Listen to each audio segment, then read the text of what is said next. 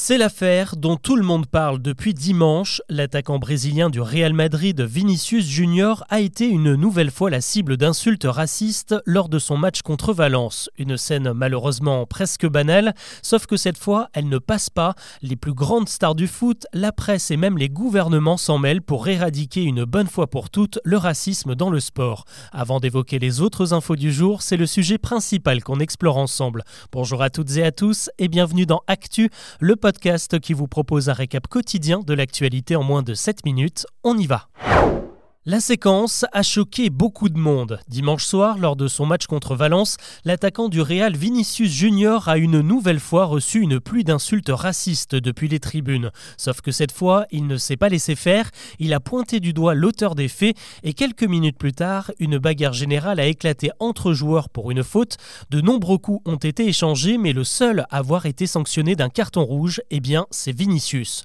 Le soir même, Neymar, Mbappé ou encore Cristiano Ronaldo ont tous réagi sur les réseaux sociaux en apportant leur soutien aux Brésiliens. Le lendemain, c'est le président du Brésil, Lula lui-même, qui s'est exprimé sur le sujet depuis le G7 organisé au Japon. Pour lui, il faut définitivement agir contre le racisme dans les stades et il demande une réaction ferme du gouvernement espagnol. Cette nuit, la célèbre statue du Corcovado qui surplombe la baie du Rio a été éteinte en signe de soutien à Vinicius. En attendant une possible décision politique en Espagne, ce mardi, c'est la presse qui a pris position.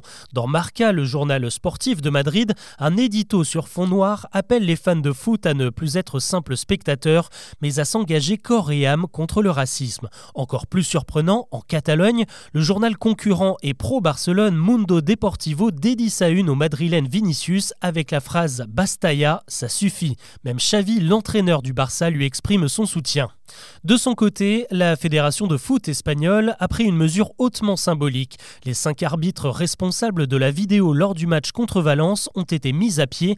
Après la bagarre générale, ils n'ont montré à l'arbitre principal que des images de Vinicius s'en prenant à un autre joueur, comme pour le faire expulser volontairement. Hasard du calendrier, ce mardi, quatre personnes ont été interpellées pour avoir exhibé en tribune un mannequin à l'effigie de Vinicius pendu par une corde, l'effet remonté à fin janvier.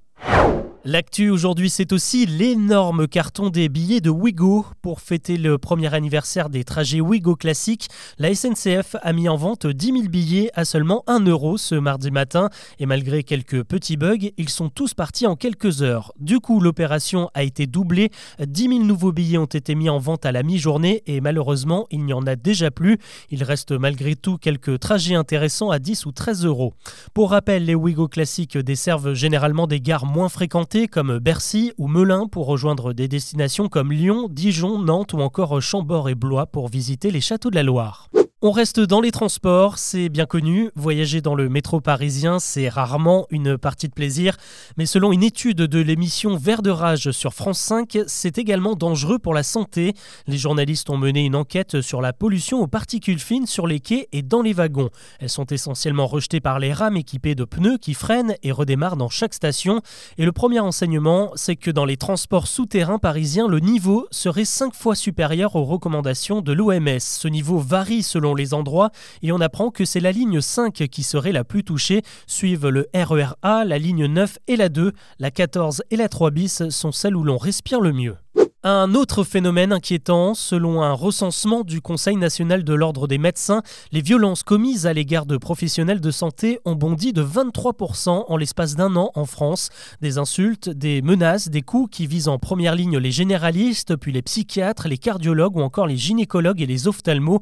1244 victimes ont été recensées l'an dernier. Le plus souvent, ce sont des problèmes de prise en charge ou de refus de prescription qui sont à l'origine de ces violences. 12 médecins ont également été agressé par des antivax.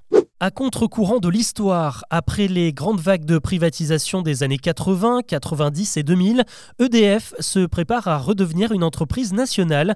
Ce mardi, le ministre de l'économie Bruno Le Maire a même avancé une date. Le 8 juin, l'État détiendra 100% du capital de l'entreprise.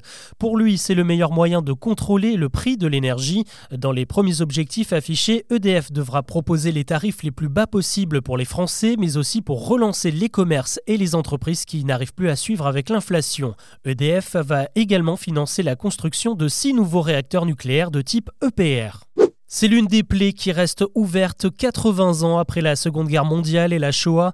Euh, ce mardi, les sénateurs doivent adopter un texte pour faciliter la restitution des œuvres d'art volées par les nazis.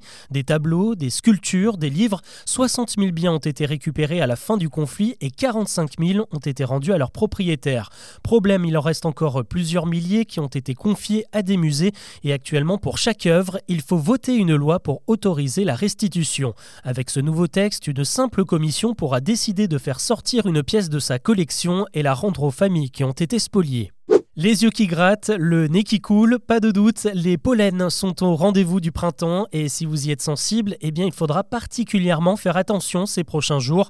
Selon les derniers relevés, 81 départements sont désormais en alerte rouge pour les pollens de graminées les plus allergisants. En fait, il n'y a que dans le nord et le nord-ouest qu'on s'en sort à peu près.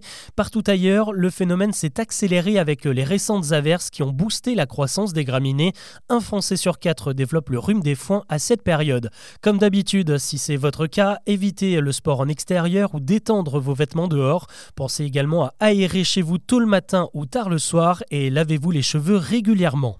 On termine avec un énorme événement qui se prépare à Paris. Le 22 juin, un concert caritatif pour le climat et contre la pauvreté va se tenir sur le champ de Mars. Sur scène, on attend du très beau monde, Lenny Kravitz, Billie Eilish, la chanteuse Her ou encore le pianiste John Baptiste couronné de 4 Grammy Awards l'année dernière. Ils vont tous répondre à l'appel de l'ONG Global Citizen qui avait déjà organisé 17 concerts simultanés pour la bonne cause en 2021. Cette fois, le show viendra clôturer un sommet pour un nouveau pacte financier mondiale organisée par l'Élysée. Voilà ce que l'on peut retenir de l'actu aujourd'hui. Vous êtes de plus en plus nombreux à vous abonner à ce podcast et je vous en remercie. Si vous avez encore quelques secondes, n'hésitez pas à laisser un petit commentaire sur votre plateforme d'écoute. Je vous dis à demain pour un nouveau récap.